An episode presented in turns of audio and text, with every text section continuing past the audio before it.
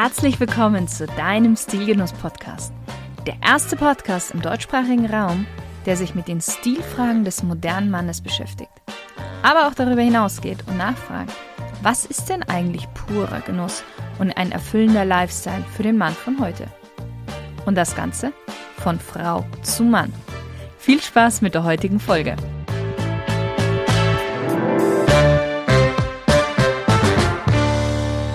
Hallo, liebe Stilgenusshörer. Das Wetter wird ja langsam wieder schlechter, wobei schlechtes Wetter gibt es ja nicht, es gibt nur schlechte Kleidung. Deshalb sagen wir, das Wetter wird wieder regnerischer. Und ich habe dir ja in einer der vorherigen Folgen schon den Macintosh als idealen Herbst- und Regenmantel vorgestellt. Wenn du einen klassischen, typischen englischen Gentleman vor deinem geistigen Auge siehst, dann darf dazu natürlich noch ein Gegenstand nie fehlen und das ist der Regenschirm. Und genau darum soll es auch heute gehen.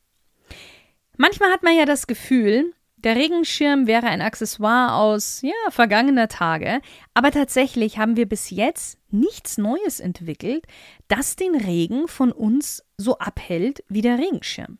Das heißt, der Regenschirm ist nach wie vor notwendig für uns und unabdingbar in unserer Garderobe. Schade nur, dass so wenige Wert auf die Qualität dieses schicken Accessoires legen, aber das soll sich jetzt heute ändern, denn auch mit Regenschirm zeigst du, wo der Stilhase quasi so läuft. 1830 eröffnete James Smith und Sons in London ihr Geschäft. Das war das erste Fachgeschäft für Regenschirme. Jetzt magst du dich sicherlich fragen, hm, haben denn die Menschen davor keinen Regenschirm benutzt? Doch, haben sie, aber der Regenschirm war wohl eine Zeit lang nicht besonders populär und du erfährst auch gleich warum. Tatsächlich gibt es Schirme bereits vor 4000 Jahren in China. Dabei handelt es sich aber um Sonnenschirme. Schon damals bevorzugten die Chinesen die noble Blässe, wie auch heute, und ein Sonnenschirm schützt eben davor, braun zu werden. Und eine von der Sonne gebräunten Haut war einfach ein Zeichen dafür, ein Arbeiter zu sein, auf dem Feld zu arbeiten. Das gab es auch später bei uns in Europa. Somit waren die Sonnenschirme auch Jahrtausende lang Herrschaftssymbol von Kaisern, Königen, Schahs und Pharaonen.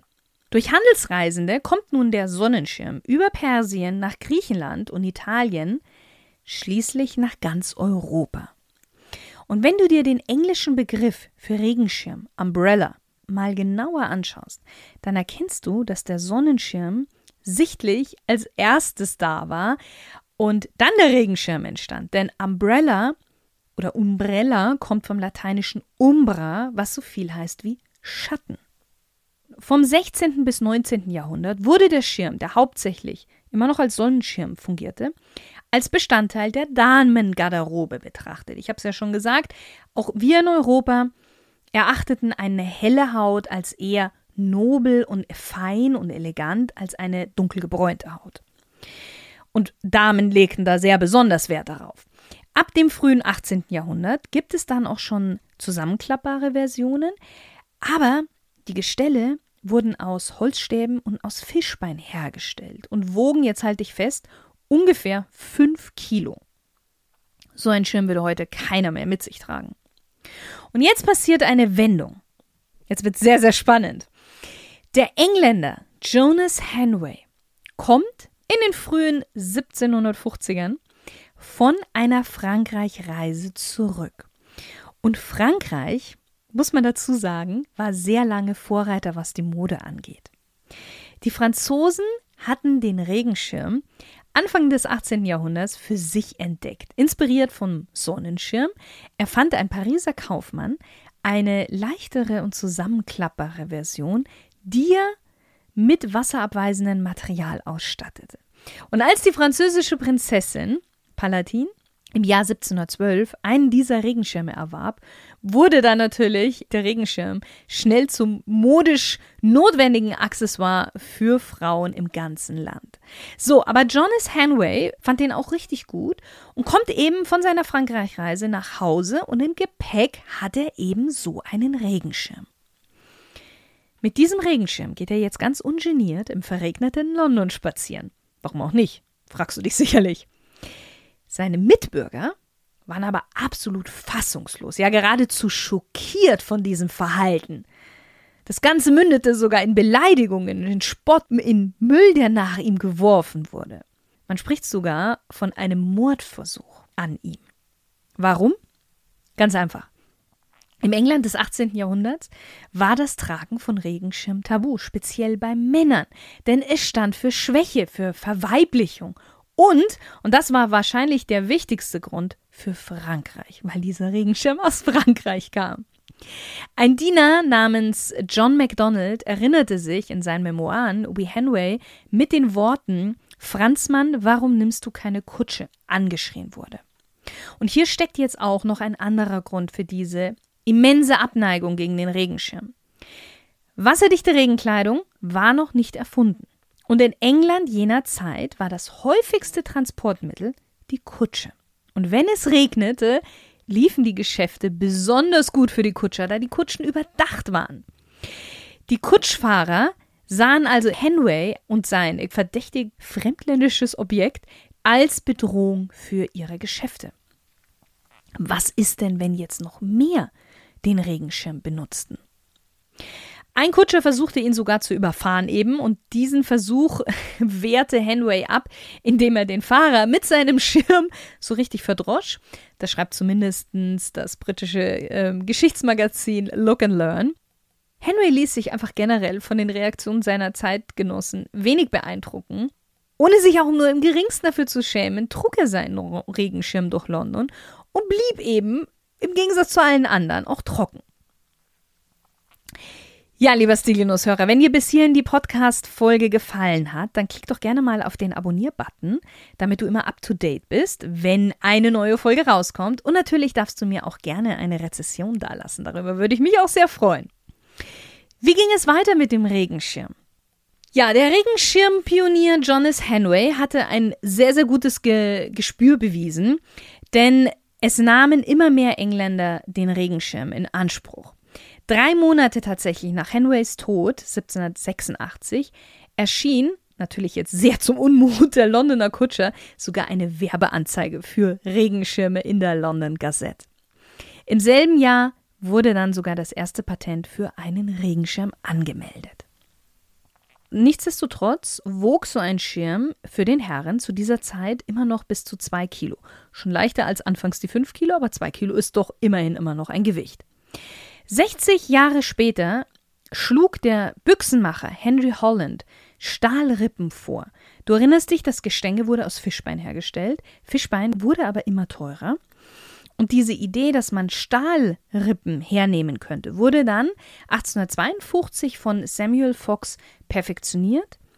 Der Schirm wurde damit um einiges leichter und im geschlossenen Zustand konnte sich auch das Gestänge viel enger und gleichmäßiger um den Stock legen. Und Samuel Fox selbst wurde zu einem der führenden Hersteller von Regenschirmen in Großbritannien. Heute könnte man sagen, dass der Regenschirm das Schwert des Mannes ersetzte, das der Gentleman ja sonst immer mit sich trug. Man kann den Regenschirm ebenso zücken wie das Schwert, man kann damit zielen und auch damit herumschwenken.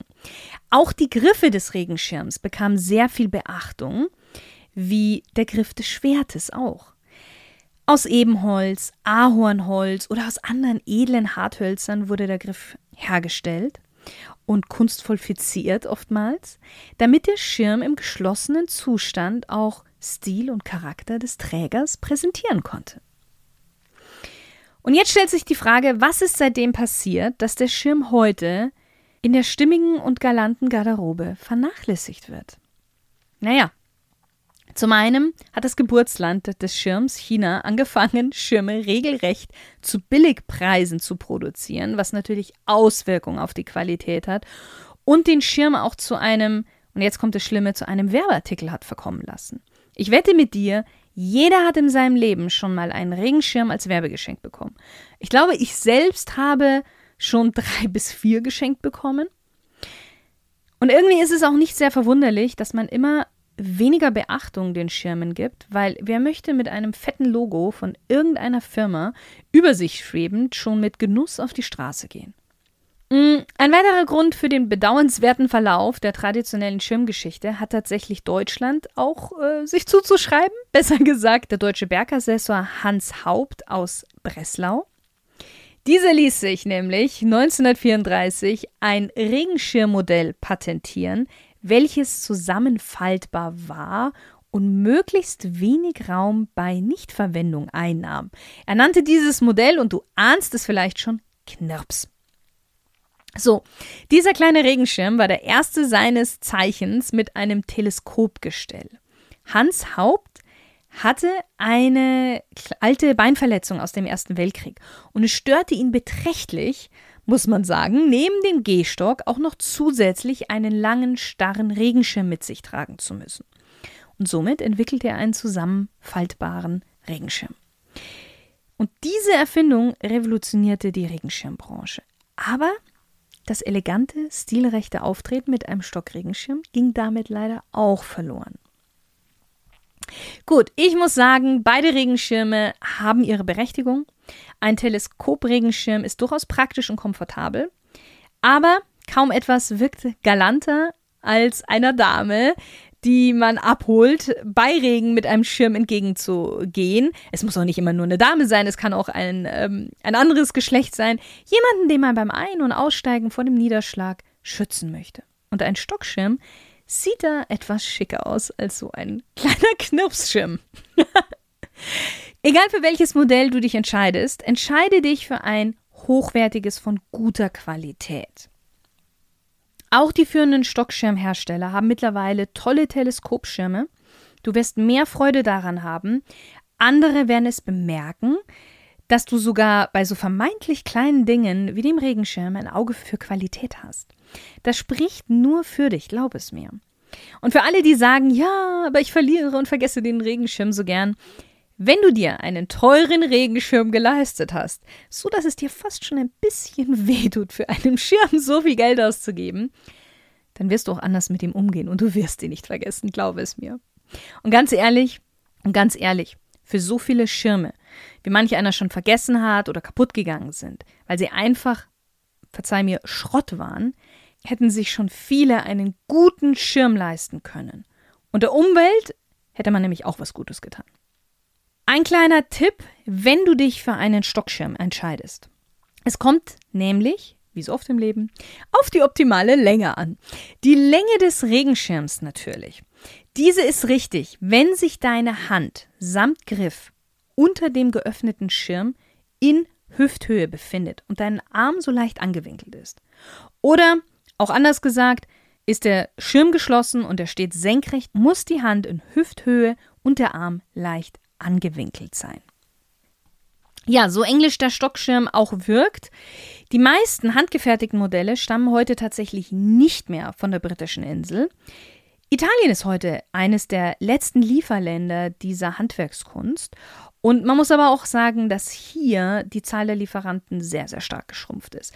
Und wenn du jetzt noch mehr über Regenschirme erfahren möchtest, worauf du achten solltest und auch etwas über die Herstellung erfahren möchtest, dieser wirklich hohen Handwerkskunst, dann solltest du dir unbedingt das Interview mit dem Italiener Francesco Maglia anhören, den ich vor zwei Jahren in Baden-Baden für Stilgenuss interviewt habe.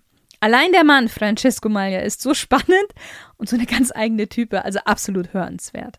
Und die Fabrica Ombrelli Maglia Francesco ein 1854 gegründetes Familienunternehmen ist eines der wirklich wenigen Unternehmen weltweit, in der noch jeder Schirm einzeln angefertigt wird. Also in diesem Sinn, hör dir das Interview sehr gerne an. Und ja, ich hoffe, ich konnte dich etwas auf den Geschmack von Regenschirmen bringen. Hochwertigen natürlich.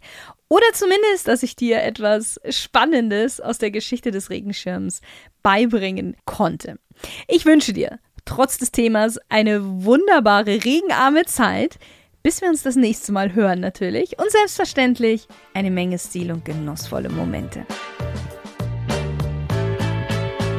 Podcast hören ist eine tolle Sache, vor allem mit Stilgenuss, weil du Hörgenuss mit Mehrwert genießen kannst. Hören und umsetzen sind aber zwei Paar Stiefel. Wenn du jetzt auch das Gehörte effektiv und schnell umsetzen möchtest, dann biete ich dir meine Hilfe an. Und ich verspreche dir, in zwei Monaten hast du nicht nur einen anderen Kleiderschrank, sondern du wirst auch ein anderer Mensch sein. Mach einfach einen Termin mit mir aus unter www.shirinsay.com/termin.